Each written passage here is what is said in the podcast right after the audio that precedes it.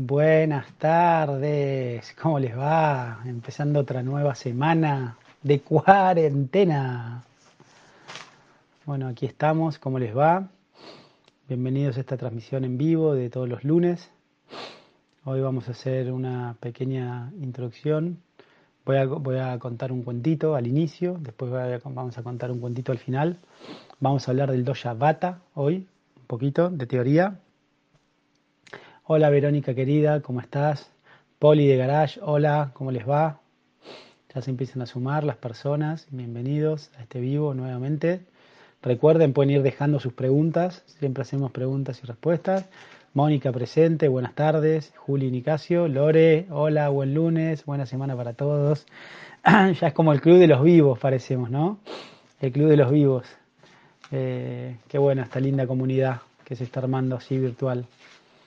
Es impresionante, el otro día estaba hablando con un amigo, ¿no? Esta realidad de cómo con la con esto de la cuarentena, cómo uno se empieza a relacionar con más personas, ¿no? Virtualmente, esta herramienta. Realmente he conocido muchas personas en esta cuarentena, ¿eh? que tal vez si no hubiese estado en la cuarentena no hubiese conocido. Eh, ¿Quién más? Verónica, acá estoy. bueno. Sachi Devi, Hare Krishna, ¿cómo estás, Sachi? Viviani Sevich, hola Doc. Qué lindo, toda gente conocida. Buenas tardes. ¿Quién más? Mara Pozzi, mamita querida. Bueno, justo después de este video te iba a llamar a ver cómo estabas. Querida mami, mi mamá, querida. Un besito a mi mamá. Claudia Bernardi, Melia Gali, Romina Beatriz Bouzas también, Elizabeth López. ¿Qué, qué, qué me decía Juli? Que me llamó y tu mamá. Ah, qué bien. Ah, ok, ok. Bueno, muy feliz, entonces ya podemos comenzar con el cuentito. Bueno, vamos a comenzar. Hoy voy a leer un cuentito de este librito de Ramiro Calles, Cuentos Himalayos. Liliana Jiménez, hola Niki Juli, Mónica Lense, buenas tardes, bienvenidos. Vamos a, comenzar. Eh, Miriam, buenas. Juana María Russo, hola Nicasio, buenas tardes, un placer escucharte. Igualmente, un placer que estén ahí, la verdad que ya eh, me está pasando esto de que eh, ya me está pasando esto de, que espero los vivos. Hola, mami querida, qué genia, ¿eh? Todo, una, una, diva, los, los, stickers que manda mi mamá. Suni Barreto, hola Nicasio Juli, qué bueno verlos. Y Liz, sí, Liz López, ahí también presente. Nicasio, buenas tardes. Buenas tardes. Pérez, hola Juli. Leonardo Tierra, hola, soy Santi. Ah, Santi, Santiago. Querido, bien ahí con la cuenta. Hola Santi, qué bueno escucharte, qué bueno que estés ahí. Eh, Juana María Russo, ah, ya la saludé, a Juana, a Miriam también.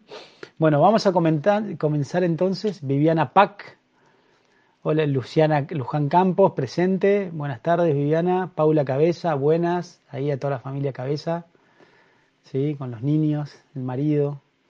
Ay, tu tía también, Ah, sí, mi tía también presente, ahí, las dos hermanas Posi, vamos, esas hermanas, qué bueno.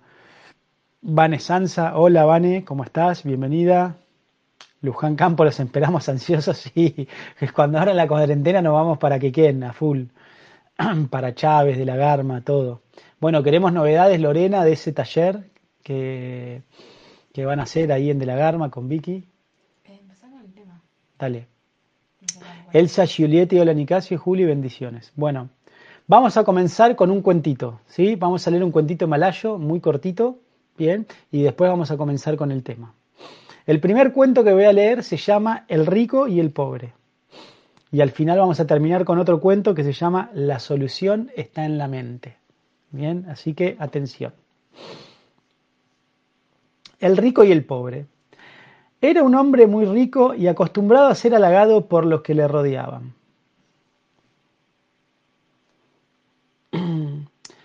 Las gentes de la localidad se deshacían en alabanzas hacia él, que se había vuelto arrogante y fatuo. Pero había un hombre muy pobre que no le prodigaba ningún tipo de halagos y que se mostraba indiferente a la opulencia y el poder del hombre rico.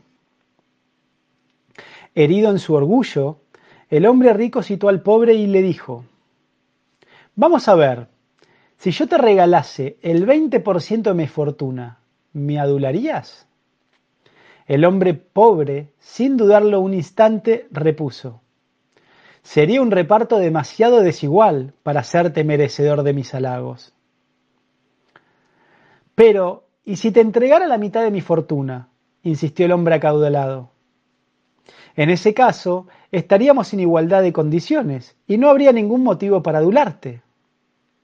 Pero el hombre rico volvió a intentarlo. Pero, ¿y si te regalase toda mi fortuna? Si yo fuera el dueño de una fortuna tal, ¿por qué iba a adularte? Fuera de sí, herido en lo más profundo de su ser, se dio la vuelta el hombre rico y desesperado se alejó. Bien, entonces, eh, este cuentito tiene una moraleja, que es la siguiente. Nada perturba tanto la mente y enturbia tanto las emociones y el proceder como la vanidad. El egocentrismo nos hace muy vulnerables y dependientes y además nos aleja de los demás e incluso de nuestro propio ser. En la senda hacia la liberación de la mente hay que aprender a dominar el ego y superar emociones negativas que entroncan y se alimentan con el mismo. Soberbia, infatuación, envidia, afán de manipulación y tantas otras cosas que envenenan el alma. ¿Sí? Esta es la enseñanza de este cuentito y después al final de, de este vivo vamos a, vamos a leer otro, ¿sí? para terminar la transmisión.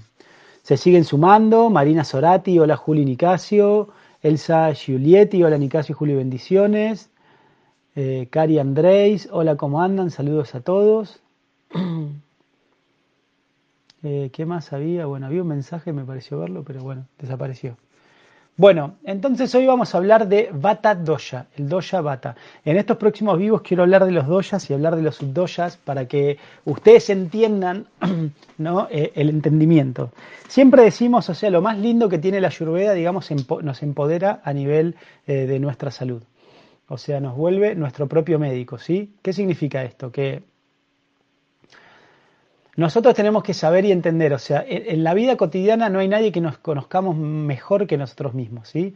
O en su defecto, nuestros seres queridos, los que viven junto a nosotros. Entonces, la Ayurveda es una, es una experiencia espectacular, digamos, que eh, nos da un montón de herramientas de cómo gestionar nuestra salud. Bien, hace un siglo aproximadamente, hace un siglo aproximadamente, no sé, eh, la industria farmacéutica introdujo el concepto del tercer factor. ¿no? Y esta vida moderna, esto vino con la revolución industrial, ¿no? Imagínense, las personas eh, en un momento estaban cansadas de trabajar todo artesanalmente, de trabajar la tierra y todo el esfuerzo físico que eso eh, ocasionaba. Entonces vino la era de las máquinas, la revolución industrial. Bueno, vamos a inventar máquinas que nos faciliten el trabajo. Entonces, eh, a las máquinas facilitaron el trabajo, nosotros vamos a tener mayor, mejor tiempo para hacer otras cosas, ¿no? Y ahí empezó el hombre, digamos, a dividirse y aislarse de la naturaleza. Entonces, con esta revolución industrial también vino un avance tecnológico impresionante en la medicina. Entonces, de la misma manera que eh, los inventores de las máquinas decían, descansen, no se esfuercen tanto, si total ahora ustedes tienen estas máquinas para eh, poder facilitar su trabajo y tener mayor producción trabajando menos, de la misma manera con la salud decir, no cuiden tanto su salud. No cuiden su salud porque ahora nosotros tenemos tecnología para resolver los problemas que surjan cuando su salud se rompa porque ustedes no la, no la, no la cuidan. ¿Bien? Entonces, eh, esto trajo lo que se llama el tercer factor y es la idea de que, por un lado, estamos nosotros aquí en esta punta, ¿sí? y por otro lado está la enfermedad. O sea que la enfermedad y la persona no tienen nada que ver, o sea, son entidades completamente opuestas. Bien, entonces necesitamos el tercer factor, que es mi cabeza, por ejemplo, ¿no? Y el tercer factor es la medicina, la cirugía, bien, el tratamiento. ¿Esto qué significa? Que entonces, como que nosotros no podemos hacer nada para mejorar nuestra salud sino que la, y que la enfermedad no tiene nada que ver con nosotros, es completamente un hecho aislado, entonces sí o sí dependemos de un tercer factor, que puede ser un tratamiento médico o cualquier cosa, ¿bien? Entonces imagínense, o sea, esto trajo que la gente, eh, no, no quiera cuidarse, ¿no? Y que se empiece a relajar en relación y en referencia a cómo debe funcionar la salud, que es lo que la Ayurveda dijo siempre. Entonces las personas empezaron a separar de la Ayurveda, se empezaron a abrir. Afortunadamente ahora está de nuevo volviendo un paradigma y las personas se dan cuenta, sí, está bueno lo de las máquinas, nos sirven, pero no nos resuelven todos los problemas. Entonces nosotros lo que queremos hacer ahora es integrar los dos mundos. Entonces, entender, digamos, para qué es buena la medicina moderna, la medicina alopática, y entender para qué es bueno la ayurveda. Entonces, integrando las dos. Entonces yo siempre digo, el ayurveda es lo mejor que hay para hablar de estilo de vida, para hablar del cuidado de la salud, para hablar de medicina preventiva, de nutrición, cómo, cómo lidiar con nuestras emociones, cómo gestionar nuestro tiempo, cómo alimentarnos, ¿sí? cómo cuidar nuestro cuerpo. Eso no, es insuperable la ayurveda.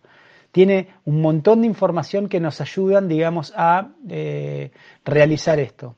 Ahora, el ayurveda se agua en un punto, Digamos, el ayurveda hace agua, digamos, en todo lo que es patología aguda, en todo lo que es trauma, en todo lo que es tecnología. Entonces, si ustedes me dicen, bueno, si yo tengo una neumonía, por ejemplo, una infección severa, ¿no? O una endocarditis, una infección en la sangre, ¿no? Con bacterias, le diría, tomen un antibiótico, ¿sí?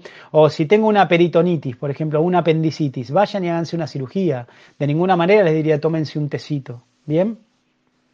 Entonces, la medicina moderna tiene muy buena eficacia en lo que es patología aguda, en trauma y técnica quirúrgica. Entonces, para eso nosotros debemos sí eh, acudir a ese tipo de medicina.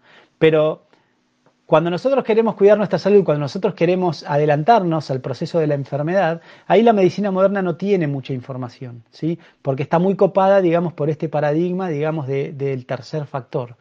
Entonces realmente no, investigó profundamente sobre esto. Entonces, para eso es muy importante que ustedes aprendan Ayurveda, ¿sí? Y Ayurveda entonces es, los niños deberían saber Ayurveda. O sea, para mí me gustaría ver un mundo donde los niños terminan su secundario, cuando ellos se egresan de la secundaria y van a entrar a la universidad, ya sepan los principios básicos de la Ayurveda, ¿sí? Eso sería increíble y cambiaría notablemente, vaciaría mucho los hospitales. No se requerirían tantos hospitales. Entonces, bueno, la idea del trabajo que estamos haciendo en los vivos, los cursos y la práctica médica nuestra, o sea, yo me di cuenta que uno, que soy un tipo de médico como más educador para la salud, como que soy más un educador que un médico, por así decirlo, ¿no? Y de hecho, indagando un poquito, ¿no? En la medicina tradicional, los Vaidyas son eso, son educadores, son referentes de la salud, entonces iluminan sobre conceptos de salud a las personas, ¿sí? También pasaba en la medicina tradicional china, el mismo concepto. Entonces, de a poquito queremos que ustedes vayan entendiendo la Ayurveda y hablamos estos principios básicos de la Ayurveda que no tienen, no tienen que ver, digamos, con la India en sí, no tienen que ver con una etnia, sino que son aplicables a eh, todo el planeta.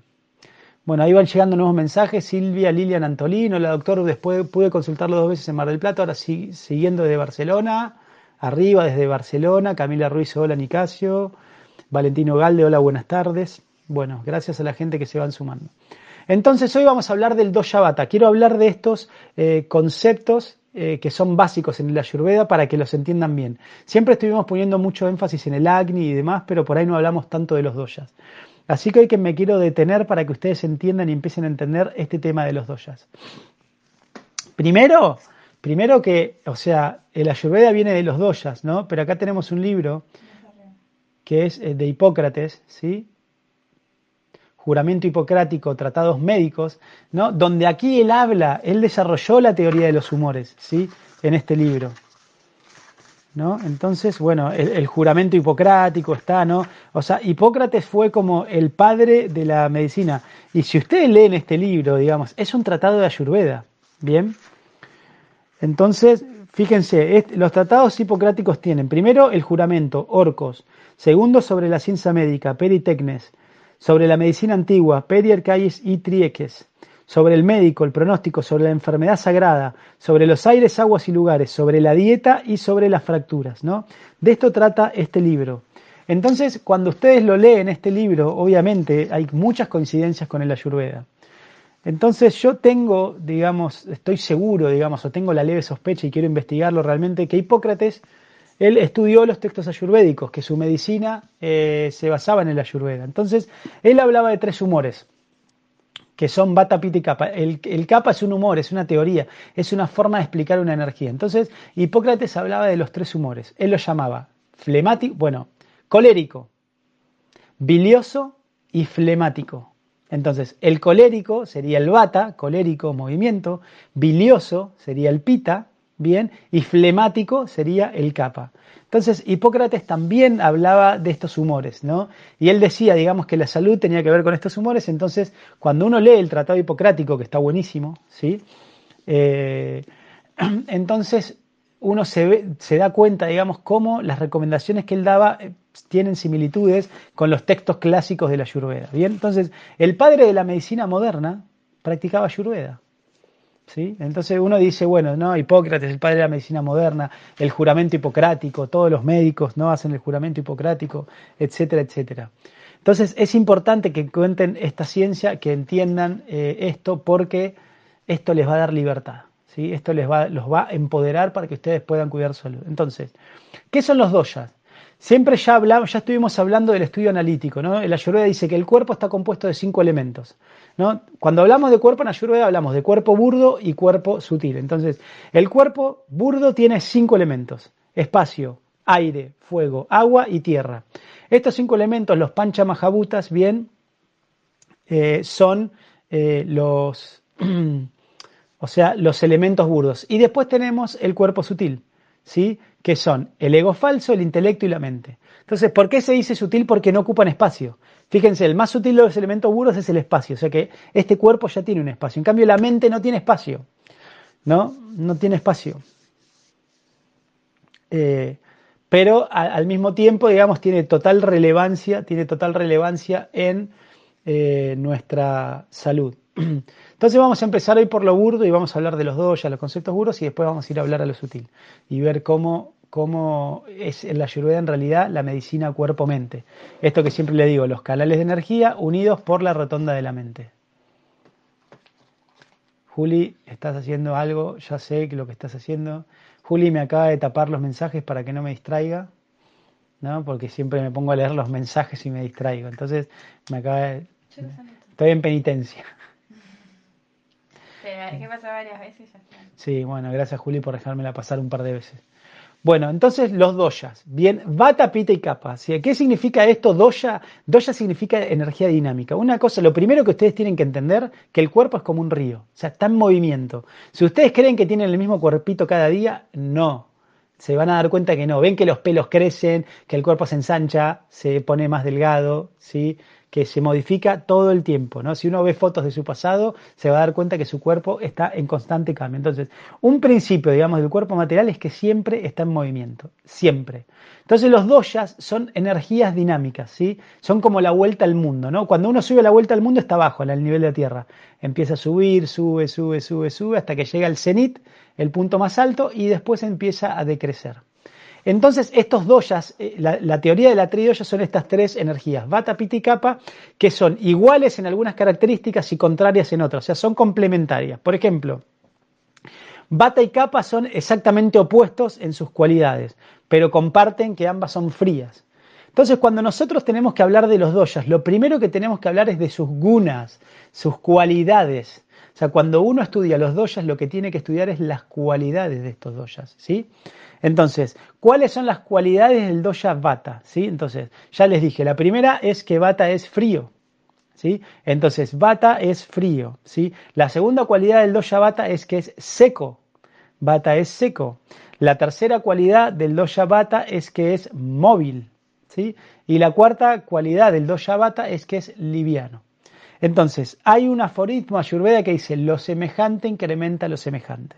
Bien, entonces, estos son atributos de Vata. Entonces, como yo les dije, Kappa es completamente opuesto.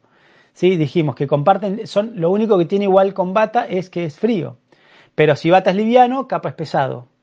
Si Vata es seco, Kappa es húmedo. Si Vata es móvil, Kappa es estático. Bien, son completamente opuestos. Y después comparemos Pita. Pita es caliente, es completamente opuesto a Vata y Kappa. Vata y Kappa son fríos, pero Pita es caliente. Bien. Ahora, Pita es húmedo, igual que Kappa, pero contrario a bata, o sea que ahí pita es diferente. Después, eh, pita es liviano, igual que bata, pero diferente a capa, que es pesado. Y pita es levemente móvil, o sea, no es ni estático ni móvil como bata, sino que tiene un pequeño movimiento, ¿sí? Si uno ve el fuego, ve que el fuego se mueve, pero no es que la hoguera va de un lugar a otro saltando, ¿no? Como si lo hace el viento, por ejemplo. Entonces, o sea, estos dos ya tienen los atributos. Y recuerden, lo semejante incrementa lo semejante. Entonces, una sustancia que es caliente va a aumentar pita y va a bajar bata y capa. Una sustancia que es seca va a aumentar bata, pero va a bajar pita y capa. ¿sí? Una sustancia que es húmeda va a aumentar pita y capa, pero va a bajar a bata. Una sustancia que es móvil va a aumentar a bata, pero va a bajar pita y capa. ¿Sí? Una sustancia que es pesada va a aumentar capa y va a bajar pita y bata. Entonces, de esta manera, de esta manera el ayurveda, digamos, trabaja, viendo los atributos de cada dosha, ¿no? Y cómo empezar a balancearlos en la naturaleza, ¿sí? Entonces, para el dosha bata, que es el tema que nos complete hoy, entonces nosotros decimos, bueno, ¿cuál es la función de bata? ¿Sí? ¿Cuál es la función de bata? Bata dijimos que uno lo tiene que entender como que es movimiento, como que limpia y desintoxica. ¿Por qué? Porque genera movimiento. Entonces, bata en realidad lo que hace es enfría el cuerpo, lo hace más liviano, lo seca y genera movimiento. Entonces, si nosotros tendríamos que pensar, bueno, ¿cómo funciona Bata? Tendría que pensar eso. Bata genera movimiento, enfría, es, genera sequedad y liviandad. Porque son las características del dosha Bata. Entonces, para explicar esos conceptos, nosotros decimos Bata desintoxica, Bata mueve. Entonces, Bata, el sitio principal de asiento de Bata es abajo. O sea, cuando el dosha es más liviano, paradójicamente se va para abajo. Está en la parte baja del cuerpo. Entonces, el sitio principal de asiento de Vata Dosha es el colon, el intestino grueso. Entonces, problemas en el colon, digamos, van a afectar el Dosha Vata o están relacionados con Vata. ¿Sí? Problemas en el colon. Es el principal sitio de asiento, pero también se asienta en otros lugares. Ahora lo vamos a ver. ¿sí? También en los huesos. El astidatu, el tejido óseo, también es otro sitio de Vata. ¿Bien? Entonces, Vata puede ser, digamos que, como dijimos, tiene diferentes características. Entonces, por ejemplo, si a una persona se le aumenta la característica de movimiento de bata, lo que puede llegar a hacer es tener nerviosismo o un trastorno de ansiedad. Por ejemplo, un trastorno de ansiedad es un exceso de prana bata, de un tipo de bata que ahora vamos a hablar, sobre todo estimulado el factor de movimiento. Entonces la persona tiene un ataque de pánico o un trastorno de ansiedad. Ahora, puede ser que una persona tenga un problema de constipación que también es un problema de bata, pero esta persona tuvo, un aumento también de, el viana bata, por ejemplo, o de la pana bata, pero se aumentó, digamos, el atributo de la sequedad.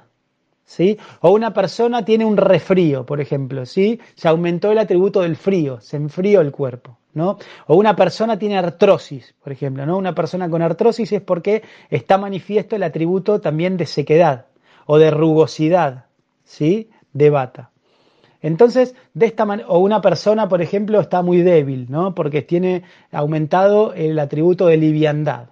Entonces se dan cuenta cómo los diferentes atributos pueden influenciar, ¿sí? Pueden influenciar con diferentes trastornos en el organismo. Entonces, para un nivel, para entenderlo a nivel funcional, los sabios, los rishis, digamos, o, el señor, quien sea que habló el, el Ayurveda, dividió dividió este, a estos doyas cada uno en cinco subtipos. ¿sí?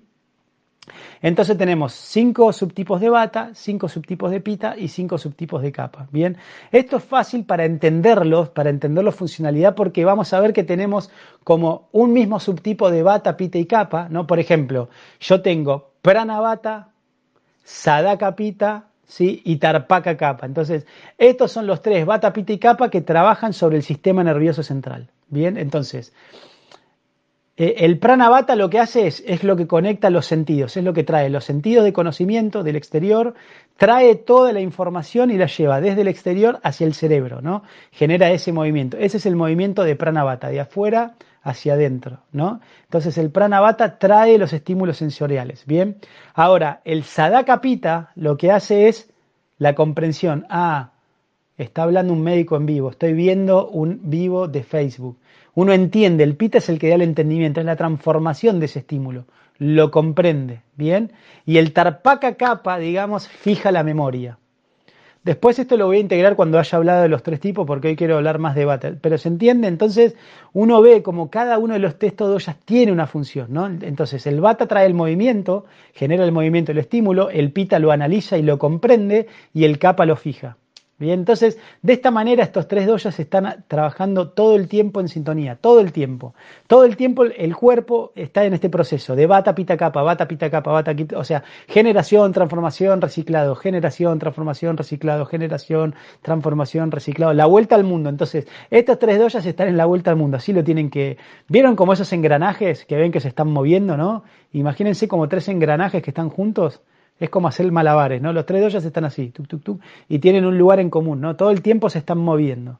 Entonces, todo el tiempo nosotros estamos dándole combustible al bata, le damos combustible al pita, bueno, cargame el bata, ¿no? Entonces aportamos frío, aportamos cosas secas, móviles, ¿no? No, bueno, ahora el pita se me quedó abajo, vamos, calor y ponemos cosas calientes. No, ayúdame con el capa, ahora que no levante, entonces vamos cargando. Entonces, lo que hacemos nosotros con el intercambio de energía, ¿no? En el medio ambiente es digamos, eh, incrementar un doya, digamos que yo lo tengo medio débil. Lo semejante incrementa lo semejante. Entonces, como decía, si yo consumo una sustancia que es fría, naturalmente aumento bata y capa, pero bajo pita. ¿no? Entonces, se produce ese, ese movimiento constante. Entonces, por eso siempre en la ayurveda damos como una mezcla de, de hierbas o de sustancias. Nunca hacemos como una monodieta salvo lo que es la situación de ayuno. Bien, entonces, primer tipo de, de bata, el prana bata, ¿sí? Es el que mueve los pensamientos, ¿sí? Es el que trae toda la información sensorial, es lo que nos nutre, lo que nos da conocimiento. También puede ser, es el que trae de la memoria, no solamente de afuera, también puede ser del tarpaca capa, estas memorias también el pranavata los trae. Uy, me acordé lo que hice la semana pasada, ¿no? Y viene más rápido, ¿sí? Eh, entonces eh, ya es algo, digamos, que está ahí. Entonces el, el pranavata es movimiento. El segundo tipo de bata es el udana bata, ¿no? El udana bata es el que hace el movimiento del diafragma hacia, hacia la garganta y afuera. O sea que es el bata de la expresión.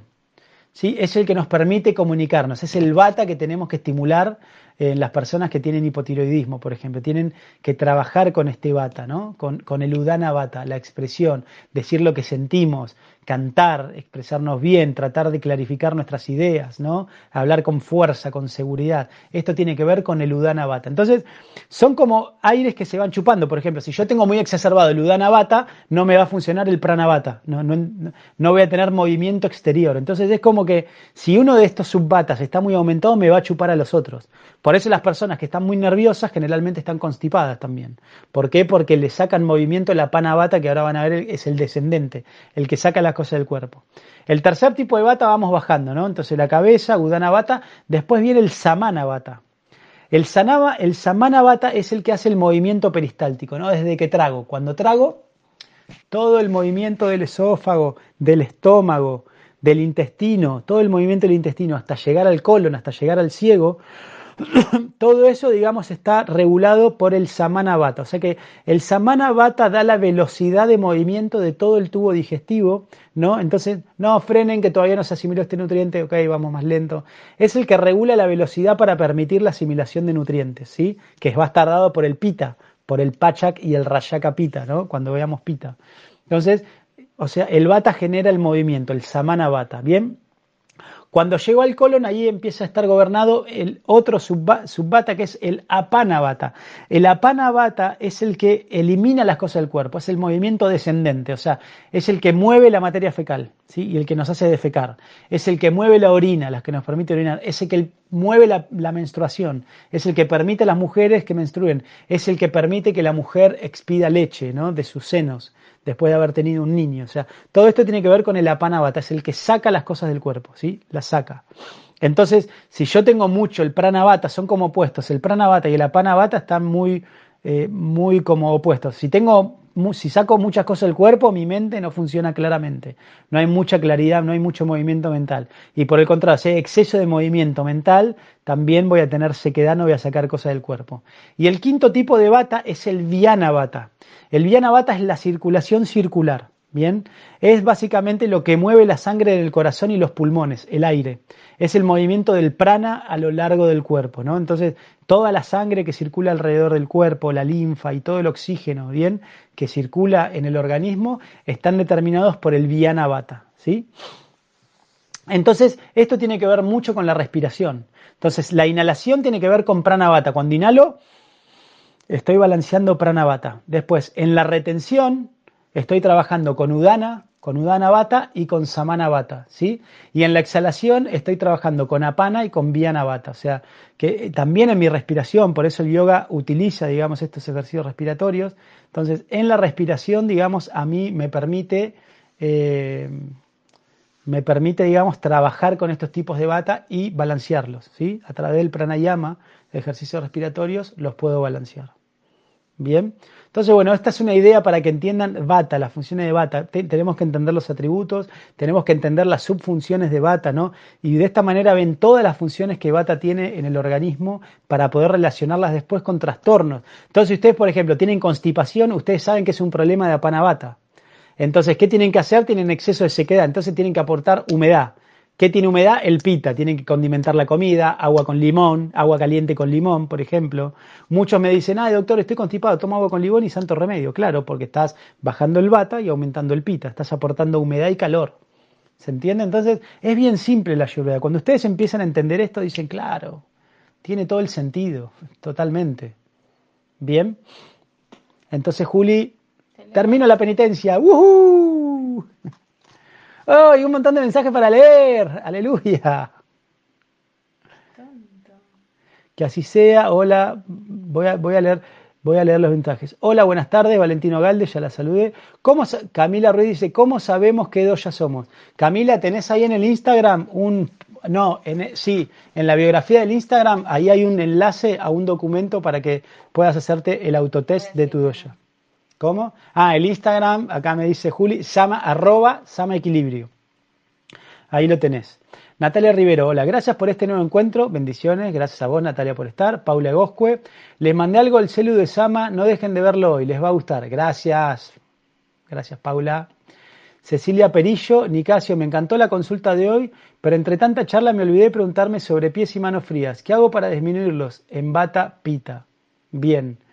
Eh, buena pregunta, sí, hoy charlamos de todo con Cecilia.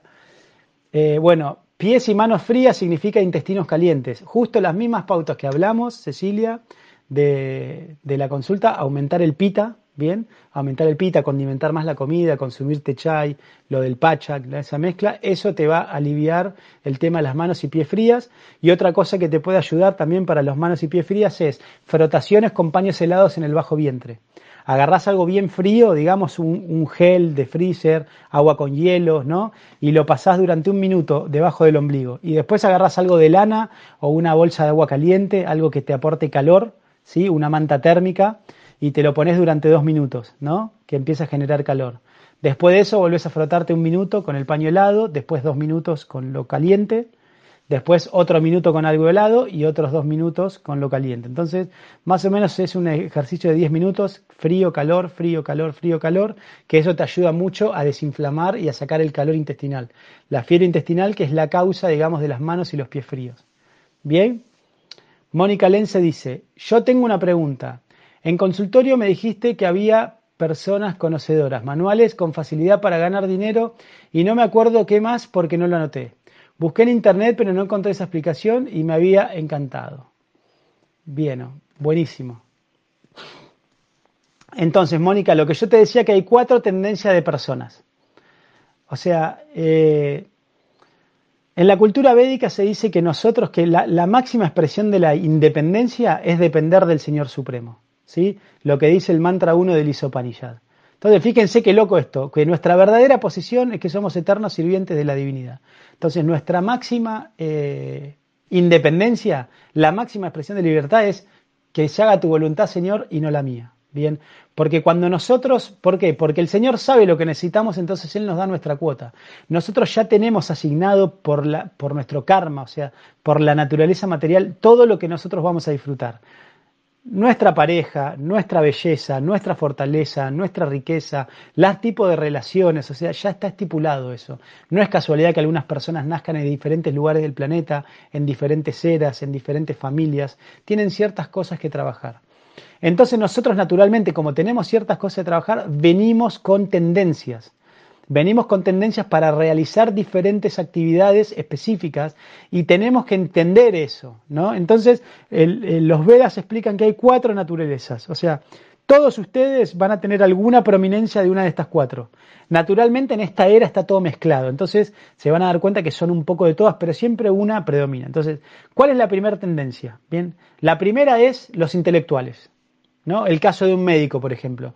Los intelectuales son personas que les es fácil estudiar, fácil adquirir conocimiento, entienden, leen algo y lo entienden, lo pueden eh, eh, razonar y se lo pueden explicar a otros. Estos se llaman los brahmanas. Los brahmanas son, digamos, las personas no solamente intelectuales, sino que también tienen un carácter apacible. También son personas bondadosas. Los famosos sabios, humildes, los consejeros, ¿sí? Ahora los vemos, qué sé yo, cualquier persona que se gane, un maestro, por ejemplo, todos los maestros, los maestros son intelectuales, ellos estudian y dan conocimiento, educan, ¿bien? Después tenemos los kshatriyas. Los kshatriyas son los administradores, es la clase gobernante, ¿bien?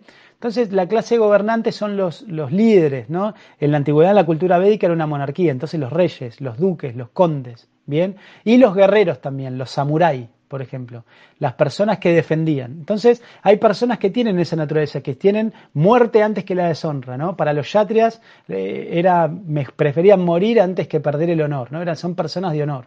Entonces, hoy en día, no sé, los CEOs de empresas, los gerentes, las personas que saben administrar, que saben cuidar a las personas, que ven porque todo el mundo esté bien, que todo el mundo esté cómodo, esas son personas, digamos, que tienen estas cualidades de liderazgo. La tercera característica son los vaishas, los Baishas son la clase mercantil, son las personas que son hábiles con los negocios, que son hábiles para comprar y vender cosas, que ya desde chiquitos están intercambiando figuritas con los compañeritos, que cultivan la tierra, son muy hábiles cultivando la tierra y que son muy hábiles también eh, criando vacas, cuidando las vacas, o sea, comerciando el excedente, ¿no? Son los Baishas. Y la cuarta tendencia son los trabajadores manuales, la gente que es súper hábil con las manos, ¿sí? que son, no sé, albañiles, artistas plásticos, músicos, eh, pintores, ¿sí? ebanistas, no sé, que, que son hábiles, esa gente que tiene habilidad con las manos. Por ejemplo, yo soy un desastre para dibujar, eh, no sé, si tengo que hacer algo manual, o sea, me cuesta mucho, ¿no? no es algo. ¿Cómo? Cocinar, acá Juli me pregunta cocinar. En realidad cocinar es una, es una cualidad más bramínica, porque tenés que saber eh, como de, los aspectos de la cocina, no es solamente manual. Pero te puede ayudar un yudra, un trabajador te puede ayudar, te puede ayudar a cortar y a procesar los vegetales, pero cocinar ya requiere un entendimiento. Entonces, estas son las cuatro tendencias, los trabajadores manuales, los comerciantes, los líderes y administradores y los intelectuales, ¿sí? Entonces, uno tiene que ver, bueno, ¿quién soy yo? ¿Qué es fácil para mí? ¿Cuál es mi don?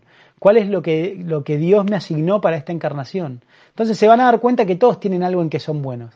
Che, no, la verdad que yo a mí estudiar no me costó nada. Estudié dos carreras de la nada, siempre estoy leyendo.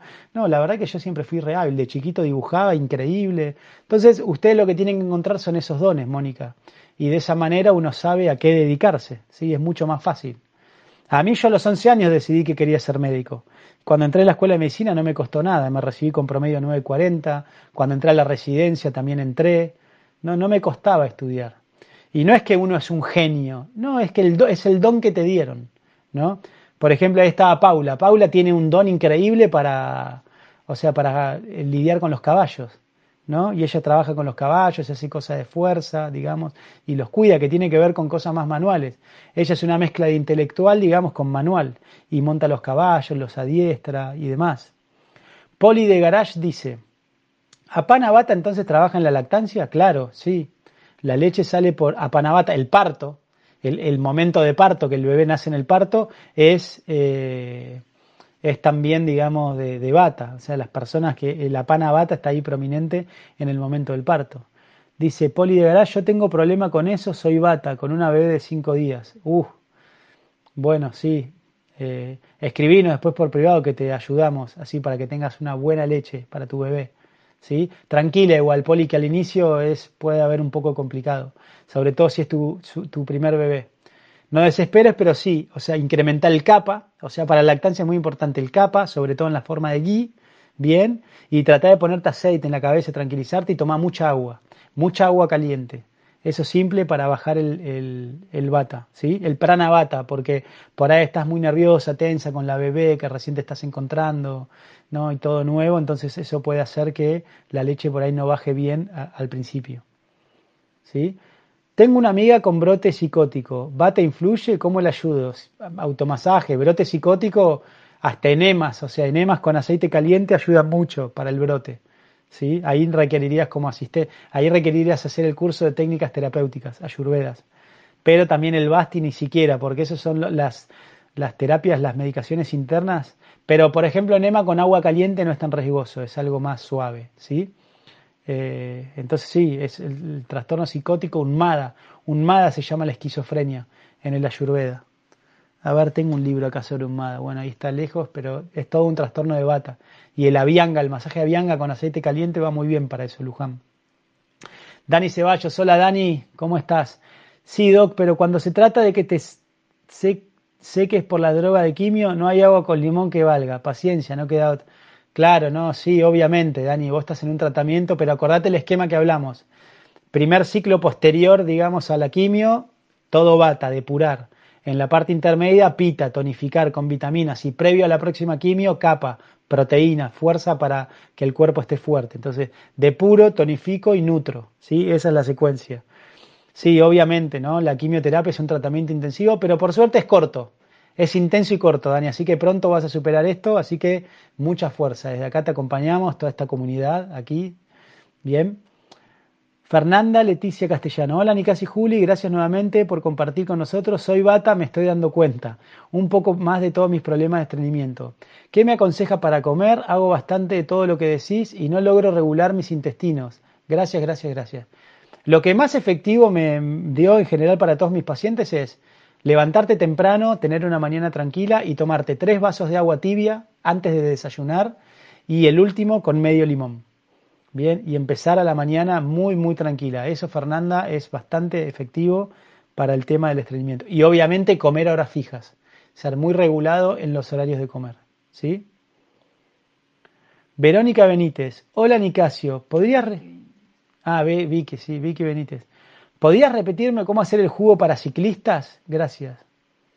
No me acuerdo ya. el ¿Cómo el? Sí, sí. Ah, ah, el de banana, y palta y miel. Porque para ciclistas puntualmente. Sí, habrá sido el de banana, palta y miel, seguro.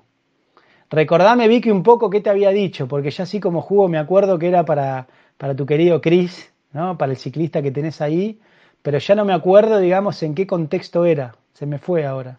Si me vuelve, ayúdame un poco, por favor. No sé si será el de banana, palta y miel para los músculos. Ese puede ser. Miriam Figueroa dice, estoy enamorada de la Yurveda. Pregunta, ¿y cuando sos pita capa? Estoy menopáusica y tengo también pies y manos frías. ¿Qué puedo hacer? Bueno, ser pita capa está bueno en la menopausia, es peor para los bata en la menopausia, ¿sí? Qué bueno que estés enamorada de la Yurveda, ¿sí? Buenísimo, Miriam. Me encanta. Si tenés manos y pies frías, ¿qué puedo hacer? Tenés lo mismo, esto que le dije a María Cecilia, esto de las frotaciones y paños helados, porque es las manos y pies frías es fiebre intestinal. Entonces, frutas a la mañana, ensaladas al mediodía. Vos que estás en la menopausia tenés que comer menos capa. O sea, ya la etapa, eh, la menopausia, que es la etapa bata de la vida, eso marca, hay que disminuir notablemente el consumo de alimentos capa. ¿sí? Entonces, eh, eso, comer liviano, Come muy liviano, súper condimentado, bien. Hacete esto de las frotaciones y horas reguladas. Toma el agua con limón en ayuno, Miriam. Y vas a ver que de a poco se te van a ir las manos y los pies frías. Poli, verás, gracias, gracias. Verónica Benítez. Ah, cito que quería reemplazar que quería reemplazar el Gatorade, ¿bien? Cuando sale a bicicletear, sí. Eh, no sé si era con leche de almendras, o sea, creo que lo que le había dicho, hay dos opciones. Una puede ser un licuado de banana con agua, así bien diluido con una banana y mucha agua. Eso también y le puedes poner un puñado de almendras, ¿sí? Eso, almendras en remojo, una banana, digamos, y le puedes agregar un poco de perejil también con agua. O sea, pones todo eso en remojo digamos, eh, las almendras en remojo toda la noche y al otro día agregas banana, un poco de perejil, almendras, lo licuás con bastante agua y después lo colás. Eso, digamos, tiene un montón de minerales. Te aporta un montón de minerales, potasio y demás. Ese debe ser. Banana, perejil y almendras, Vicky. A bicicletear, Cris, cuidado, por favor. Bueno, ¿algo ahí tenés? No tengo más nada acá. Instagram. Las que mandaron por Instagram. A la comunidad Instagramer. Ahora le vamos a empezar a, a contestar. Laca Olivos. Hola, ¿es bueno comer el tomate con piel? Gracias. Es bueno comer el tomate con piel. Si no es agroecológico, no, sacáselo. Yo siempre, si lo vas a comer crudo, sacarle la cáscara. Si es de tu quinta, vamos, hagan quinta. Si es de tu quinta, sí lo puedes comer con piel, no pasa nada. Bien, siguiente. Siguiente, María Celesterio. ¿Qué recomendás comer cuando una mujer menstrua? ¿Qué reco- y aumentar el capa. O sea, la menstruación es un estado de exacerbación de bata, entonces mayor cantidad de cereales y legumbres. Y hortalizas ricas en hidrato de carbono, capa. Aplomar, ¿no? Porque el- la menstruación trae mucho movimiento también a nivel emocional para una mujer. Entonces, eso. Mary Holly 123 dice, ¿recomendás ejercicio en ayunas y ayunos de 16 horas todos los días? Sí, ejercicio en ayunas, si estás bien nutrido, te puedes hidratar tranquilamente, está bueno, no hay ningún problema. Porque cuando uno tiene una alimentación balanceada, Mary Holly, o sea, las proteínas ya están almacenadas en los músculos, el glucógeno. Entonces la idea de una dieta balanceada, si vos tenés actividad física, el capa lo comes en diferido, no antes, no antes de, ir a hacer la actividad física. Entonces, de hecho, está bueno. Yo, por ejemplo, a mis pacientes que son triatletas, les recomiendo que el día anterior hagan dieta líquida. O sea, que se nutran bien antes, previamente, que estén sus músculos fuertes, pero el día anterior que hagan toda una dieta líquida para tener los intestinos, todo el, todo el tubo digestivo limpio, ¿sí? Entonces está bueno, podés eh, hacerlo en ayunas, tenés que tener mucho cuidado con la hidratación, y lo mismo, estos ayunos de 16 horas, que es el famoso ayuno intermitente. O sea, normalmente la ayurveda dice 12 horas de ayuno. O sea, entre, entre tu desayuno y la cena tienen que pasar 12 horas. Si desayunás a las 7 de la mañana, cenás a las 7 de la tarde. Entonces ahí tenés 12 horas de ayuno, ¿no? Es lo, lo ideal. Entre 12 y 10 horas, generalmente ahora en la, en la, en la vida moderna estamos como 14 horas desde el desayuno hasta, no sé, la gente, por ejemplo, desayuna a las 9 y por ahí cenan a las 10, 11. Lo ideal son 12 horas, pero con el ayuno intermitente podemos tener estas 16 horas de ayuno. Tenés que tener en cuenta tres cosas si vas a hacer ayunos de 16 horas. Estar bien hidratada, no tener eh, una alteración de la flora intestinal, o sea, no tener suciedad intestinal. La lengua tiene que estar rosa. ¿Ah? Lengua rosa, sin ama, no blanca. Bien. O sea, y, y tener el tránsito intestinal ir de cuerpo todos los días. El tránsito intestinal tiene que estar regulado. Eso te habla que tu flora intestinal está regulada. O sea, no tenés que tener problemas de tránsito intestinal. Y tenés que tener una nutrición balanceada. Si se cumplen esas tres cosas, dale con el ayuno intermitente 16 horas, no problem. Laca Olivos dice, otra consulta. ¿Qué opinan de la depilación definitiva? ¿Tiene efectos secundarios? No lo sé, no sé si habrá estudios de la depilación definitiva, digamos. Es práctico. No creo, no creo que te traiga cáncer.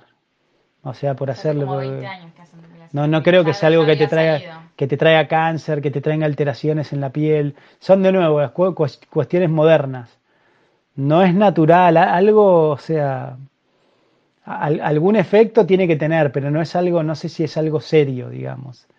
Eh, no, no veo ningún inconveniente, no veo problema en que las mujeres se hagan la depilación definitiva. No, no problem con eso. Pueden hacerlo. Pueden hacerlo porque sufre mucho la mujer con la cera cuando te tira. Eso a veces te irrita más la piel, digamos. Con la depilación definitiva lo haces al momento y es como básicamente te quema el folículo piloso. O sea, te lo achicharra, es como una radioterapia con, o sea, localizada ahí de baja intensidad que va quemando el folículo piloso con la serie de aplicaciones. Igual con el tiempo no hay nada definitivo, porque en realidad si vos te la dejás de hacer la depilación definitiva por un par de años, empieza, todo vuelve, todo vuelve. O sea que habría que ver si realmente es definitiva, como te lo quieren vender. Sí, obviamente por ahí después lo mantenés y vas una vez por año, pero no, si vos dejás de ir una vez por año te vuelven todos los pelos porque la vida siempre se hace camino. Bien, Eh, Daniela Ceballos, eh, bueno, nos escribe por todos lados. Dani. sí, Dani Ceballos está en Instagram, acá en Facebook. Bien, Dani. ¿Alguna lectura para recomendar sobre los embarazos que no llegan a término y hay que interrumpir por problemas de malformación del bebé? Muchas gracias. Karma, Samsara y el tiempo, un librito que tengo en Sama, se pueden llevar. Karma, Samsara y el tiempo habla de eso, ¿no? de cómo a veces estos embarazos que no llegan a térmicos son entidades que necesitan unos pocos meses en este plano para liberarse del karma. Entonces se encarnaron dos meses, un mes, tres meses en un vientre y listo, cumplieron su karma, pagaron ya su karma, ¡pum!, se liberan. Entonces eh, ese libro, Karma, Samsara y el tiempo, está bueno para entenderlo. O Más allá del nacimiento y la muerte, Volver a nacer, son tres libros que tenemos en Sama, está bueno para entender esa temática. Sí, Dani, podés pasar a buscarlos miércoles, jueves o viernes. Lore Bonefon eh, sí, Hola, tengo una consulta sobre el tema eh, de la muerte. ¿Cómo manejarlo con los niños? ¿Cómo manejarlos con los niños? No, naturalizarlos y explicarles a los niños, digamos que eh, podés leer el capítulo 2 del Bhagavad Gita, el capítulo 2 y el capítulo 8, que habla de ese tema, pero ya es bueno empezar a, indagar a los niños, o sea, siempre se los educa con la positiva. Entonces, no le decís a un niño, digamos, no le hablas de la muerte, pero sí le hablas de la vida eterna. Entonces, primero le empezás a hablar de la vida eterna, de cómo somos seres espirituales y cómo el tiempo en realidad, eh, como que el alma siempre existió y siempre va a existir, que es algo diferente al cuerpo, ¿bien? Y en realidad que hay diferentes estadios de existencia, diferentes planos. Y cuando el niño empieza a entender todo esto, naturalmente le, le casa la onda a la muerte. En realidad la muerte no existe, sino que es una transición. Entonces, pero hay que hablarlo con los niños. Imagínense, si la gente entendiese, si la gente no tuviese miedo a la muerte, no habría tanto caos y conmoción con esto del coronavirus. O sea, hay tanta conmoción porque la gente, digamos, teme perder lo más preciado que es su vida. Eso se llama vaya prana, prana vaya, el miedo a perder la vida, lo llama la Ayurveda, prana vaya, ¿sí? Es como el instinto de supervivencia. Pero cuando uno realiza, cuando uno tiene autorreligión y realiza que es un ser espiritual, digamos, naturalmente ese miedo se va. Eh, entonces, si uno se vuelve a vaya, a vaya, uno se vuelve libre de temor. Bien, entonces eh, te recomiendo eso, que empieces a hablarle de la eternidad del alma. A empezar a, o sea, no le hables de la muerte en sí, sino hablarle de la contracara, digamos, de lo positivo, que en realidad somos seres eternos y ellos y deja que ellos te pregunten, ah, entonces no vamos a morir, entonces ¿qué es la muerte? O sea, hablarles todo el tiempo de la eternidad, leele escrituras sagradas que hablen de esto de la eternidad, ¿no? Del ser y demás. Como te digo, el Bhagavad Gita, esto con tus palabras, ¿sí? Eh, algunos aspectos de Jesucristo, la Biblia también habla de la vida eterna y demás. Entonces, entendiendo el concepto de eternidad, uno naturalmente va a entender el concepto de la muerte en relación al cuerpo, porque el alma es eterna lo que, lo que muere, lo que tiene un final, como dijimos, o sea, la materia es temporal y móvil, el espíritu es estático y eterno, o sea, siempre es el mismo, ¿no? Aquello que nace, seguro que... Por eso la llora dice que en el mundo material el cuerpo tiene cuatro efectos, nacimiento, vejez, enfermedad y muerte. Son cuatro cosas, digamos, que eh, nadie puede escapar a ellas, las podemos minimizar.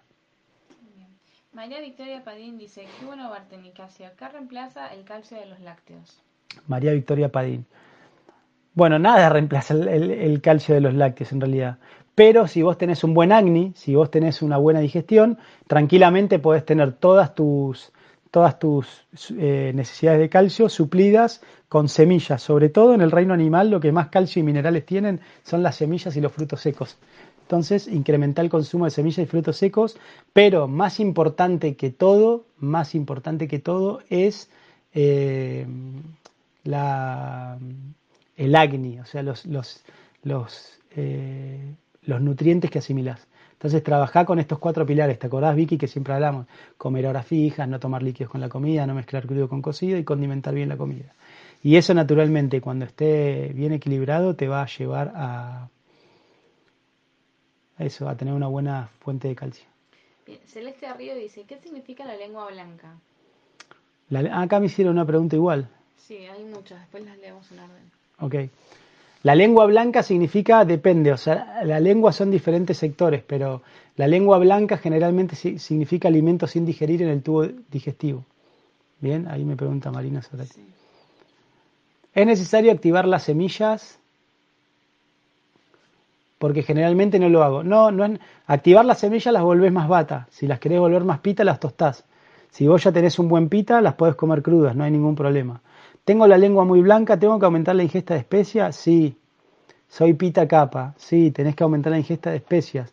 Y si está muy blanca también, aparte de raspártela a la mañana, ¿no? Consumir muchos jugos, ¿sí? Para, para ir depurando y limpiando. Leo. Sí. Suni Barreto dice, Nicasio pregunta, en la consulta me dijiste que hiciera los paños fríos en bajo vientre y limpiar el intestino por la rosácea. Sí. Durante el invierno suelo ponerme para dormir una bolsa de semillas en la cintura porque siempre suelo tener frío en la espalda. ¿Eso es contraproducente debido a que tengo que sacar calor del intestino? No, no, está bueno. No, no, Suni, lo puedes hacer, está bueno. Es una cuestión de confort y, y interesante que lo hagas, ¿sí? Hola Nicasio, muchas gracias por tanta generosidad. Carolina Jiménez, hola Nicasio, muchas gracias por tanta generosidad. No, gracias a ustedes por estar. Quería consultarte por el dióxido de cloro. ¿Qué opinás? Muchas gracias. Uh, dióxido de cloro. CDS. ¿no? Pregunta. ¿Cómo me comprometés, Carolina? Eh? Es una pregunta muy contradic muy. Eh, te podría decir que es algo controversial. Bien. Eh, yo soy generalmente como muy reticente a esto de, soy muy reticente a esto de que tipo, ah, una sustancia te cura todo, ¿viste? No creo tanto como dice Andreas Kalker que el dióxido de cloro, digamos, eh, tiene que ver con todo. O sea, pero tiene sentido el dióxido de cloro, ¿bien? Tiene sentido eh, eh, en que lo que genera es oxidación. Es, es, como el mismo proceso que la terapia del ozono, el ozonoterapia. Entonces, lo que aporta el dióxido de cloro, o sea, es como dice dióxido de cloro, o sea, que libera en el estómago, cuando vos ingerís el dióxido de cloro, con el estómago, digamos, libera, eh, libera, digamos, oxígeno, ¿no? Entonces, ¿qué pasa? El oxígeno, ¿qué pasó? Ah, libera oxígeno, entonces el, ese oxígeno, digamos, mata, o sea, es esquelante de ciertos metales pesados, mata microorganismos que están presentes en el cuerpo. Entonces, es como que el dióxido de, cloro te, te, mejora, te mejora, digamos, en teoría, según lo, lo, los que fomentan este consumo, te mejora el ecosistema. ¿Sí? Mejora todo el ecosistema del organismo, entonces por el mismo Agni, por el poder curativo del cuerpo, el, el poder regenerativo del cuerpo, un montón de trastornos se eh, reemplazan. Pero también hay, hay eh, artículos, digamos, que dicen que es tóxico y que en realidad, digamos, que, que no debería ser consumido, ¿no? Hay cierta evidencia que dicen que son tóxicos. Yo he, los, los, trabajos que he leído que dicen que son tóxicos no son contundentes, o sea que realmente no hay pruebas contundentes, hay algunas patentes. Es un tema que yo estoy estudiando, porque parece algo muy interesante, una herramienta terapéutica muy interesante, pero todavía no podríamos decir que estamos en condiciones de poder recetarlo y prescribirlo, porque es algo que no está como aprobado o avalado. Bien, sería como algo ilegal en algún sentido si uno eh, lo prescribe, pero no deja de ser interesante y puede llegar a ser una herramienta terapéutica, digamos, económica y eficaz. ¿sí? Entonces, como hay que tener en cuenta y hay que seguir estudiándolo. Bien, si tenés información, Carolina Jiménez, para compartir, se agradece. Bien, bueno, espero que esto haya respondido a tu inquietud. Poli de Garage quiere un turno. ¿Cómo digo eso? Bueno, Poli de Garage. Eh, man... ahí mando yo el teléfono. Ahí, estate atenta, ahí Juli va a mandar el teléfono 2235-241596. Ahí puedes comunicarte para pedir un turno o mandar un mensaje acá en Facebook también WhatsApp. y coordinar. Un WhatsApp, dice Juli acá, es lo mejor, ¿no? Ahí Juli lo mandó a los mensajes. Eh, después dice Marta Corrado, salidos Juli Nick, pronto vuelvo a Sama. Pregunta, ¿qué recomendás hacer para el desarrollo espiritual? Meditación y servicio. Eh, leer libros de conocimiento, hacer introspección y ayudar a las personas. Eso es lo mejor. Portate bien, Juli, yo lo puedo ver, ¿sí? Mirta Su, hola Doc, ¿hay alguna forma de combatir la cándida intestinal que no sea con medicamentos? Claro, con una buena dieta, con una dieta ayurvédica definitivamente, ¿sí? Se puede hacer. Bien. Nadia Otero, gracias por regalar tanto conocimiento, Nicasio. No, yo no lo regalo, yo lo difundo, porque no es mío el conocimiento. Yo simplemente soy un mensajero, ¿sí? El conocimiento no es mío, yo lo recibí, así como lo recibí, lo doy. Lorena, Lorena Bonefón, genial, muchas gracias, muy claro. Luján Campos, mi lengua blanca está atrás. Uy, sí, si está blanca atrás es el colon, blanca en el medio, intestino delgado, blanca adelante en el estómago. Si está toda blanca es colon, intestino delgado y estómago. Bien. ¿Qué significa tener arrugas en la lengua? No, las arrugas pueden ser normal, Mónica, o, o si hay grietas significa un exceso de bata. ¿Qué hago con mi intestino y mi lengua? Cuidalos, cuidalos, Luján. La lengua raspátela a la mañana con un raspalenguas que es un arquito de acero y si no tenés con una cuchara, bien. Y tus intestinos es frutas a la mañana, ensaladas al mediodía, comer horas fijas, bien especiado, tomarte algún juguito entre comidas, ¿sí? Doctor, ¿qué es bueno para el mal aliento o halitosis? ¿Sí? Bueno, el mal aliento generalmente es eso, una inflamación estomacal, digamos que genera gas en el estómago, entonces lo mismo, frutas a la mañana, ensaladas al mediodía, comer horas fijas, condimentar bien la comida, eh, tomar este jima, esta bebida a base de pepino, perejil, pepino, perejil, aloe vera y semillas de coriandro. Jesús Calderón, hola, buenas tardes, ¿qué me aconseja para dolores musculares en todo el lado derecho, nunca espalda, pierna, todo? Consumir banana y palta, tener una dieta saludable, obviamente. Podés pasar por Sama a buscar el aceite de girasol medicado con clavo dolor y te frotás con ese aceite. Ese es analgésico y antiinflamatorio, te va a ayudar, Jesús. Bien, eh, frotaciones con masajes con aceite, ¿sí? De girasol y clavo dolor, medicado con clavo dolor. Buenas tardes, Nicasio. Te consulto. ¿Qué me recomendás para la sequedad de los ojos? Uso lágrimas todos los días y tengo miopía y astigmatismo. La Sananga. Sananga, para la sequedad del ojo, Dani Suárez, le podés preguntar a Paula Egozcue, buscala, buscala en, buscala en Facebook, ella utilizó ya, yo le recomendé, le respondo acá. Paula, Paula E. Bueno, busca a esta chica que ahí te estoy escribiendo, Paula Egozcue, ¿sí? Voy a poner el teléfono de Sama también para los que quieran sacar una cita ahí. Bien, Paule Goscue. Eh, bien. Ah, lo puse en la, respuesta a Dani. No salí de esta página y lo puse en la respuesta a Dani. Eh, ahí está, respondiendo a Dani. Bien. Bueno, acá no tengo más. ¿Ahí hay alguna otra? Sí. Armando Altamiranda. Hola Nicasio, como siempre excelente, muchas gracias por su bondad de compartirlo. Eh, y Jen Castellini dice, Nicasio, buenas tardes, ¿qué opinas del agua de mar? El agua de mar. Eh, también, de nuevo, ahí como, o sea, no creo que el agua de mar, no, no, no, no creo que el agua de mar, digamos, eh, sea la cura de todos los males, lo mismo que el CDS, no creo que sea la cura de todos los males, o sea, si no, no sé, no, existe tal cosa. Pero, eh, o sea, el problema que tiene el agua de mar de nuevo es el control de calidad, de dónde lo obtienen. O sea, tomar agua de mar diluida, como dicen, está bueno porque es isotónica, ¿no? Y tiene supuestamente un montón de microminerales, o sea, un poco de, tomar un poco de agua de mar no tiene ningún problema si no tenés problemas cardíacos y renales. O sea, para una persona que no tenga problemas cardíacos y renales no veo, digamos, ningún inconveniente en tomar agua de mar. Sí tengan mucho cuidado de la fuente, porque el mar está todo contaminado hoy en día. Entonces, ¿de dónde obtienen realmente esa agua de mar? Bien, eso tendría que tener eh, en cuenta. ¿Sí? Acá Poligaraz me dice, para la sequedad de los ojos de mi hija tiene... No, la sananga no, porque esta sananga te arde como... Es indescriptible ver cómo, cómo arde esto, ¿sí? Pero eh, para sequedad de ojos de tu hija, que tiene 10 años, eh, para ella es el netritarpana, digamos, el baño de los ojos con gui. Eso es lo mejor para ella. ¿Sí? También. Ahora cuando, bueno, pueden venir a hacerlo porque ya estamos habilitados. Lo mismo que, ¿quién más me preguntaba? Dani Suárez también. Dani Suárez también puedes hacer el netritarpana, que es una terapia, digamos, que pones gui, o sea, bañás los ojos en gui. Eso también es una terapia para vos, Dani, eh, para los ojos.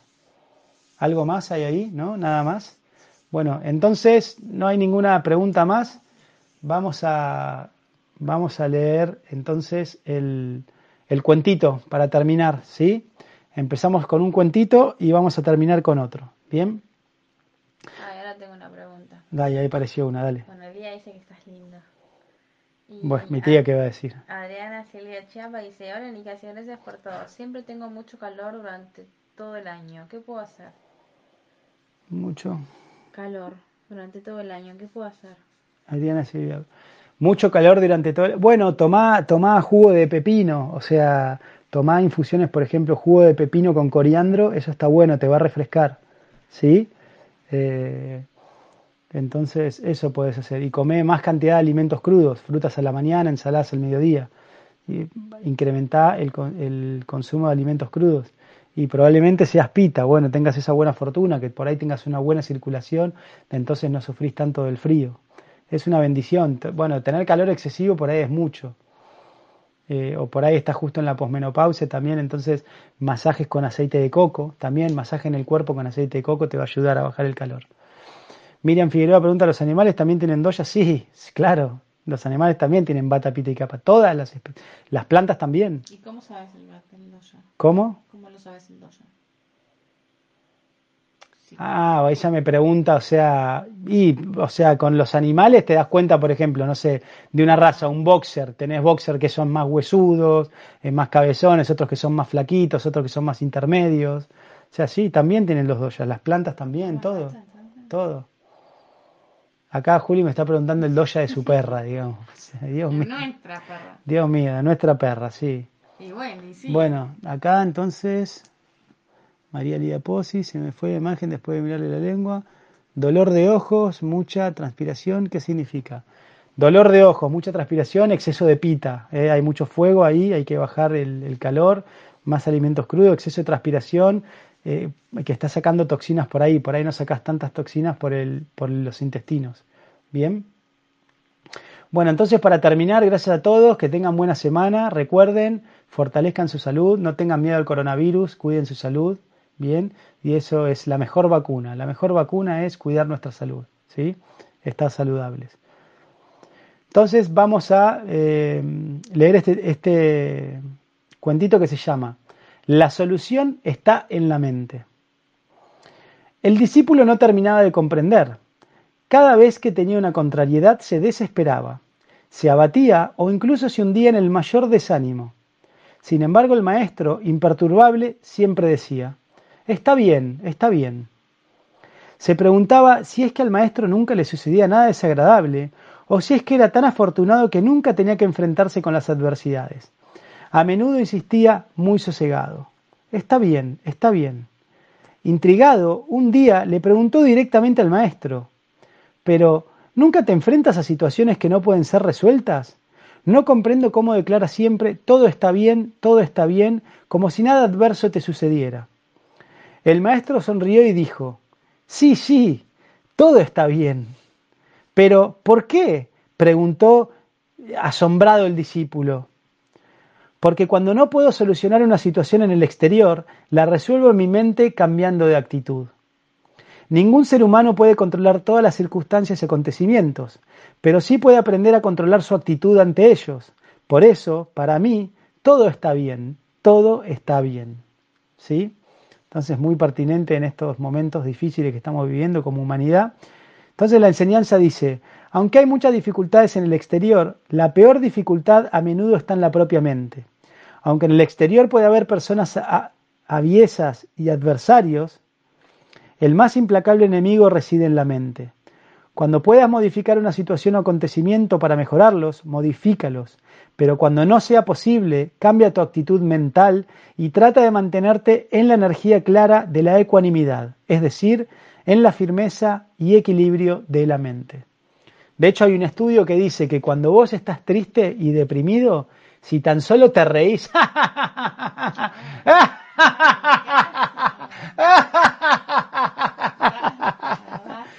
la mente se lo cree y se te va la tristeza. ¿Sí? Hay un estudio. Entonces, al mal tiempo, buena cara. Queridos, al mal tiempo, buena cara. Al coronavirus, buena cara. ¿Sí? Muchas gracias, tengan buena semana. Nos volvemos a ver el jueves. Estamos ahí disponibles acá por las redes, también por WhatsApp. Cualquier inquietud o pregunta, aquí estamos intentando servirlos. ¿sí? Buenas tardes, Juli. ¿Querés decirle algo? Buenas tardes y besos a todos. Buenas tardes y besos a todos. Juli tiró un besito. Hasta pronto, cuídense, por favor.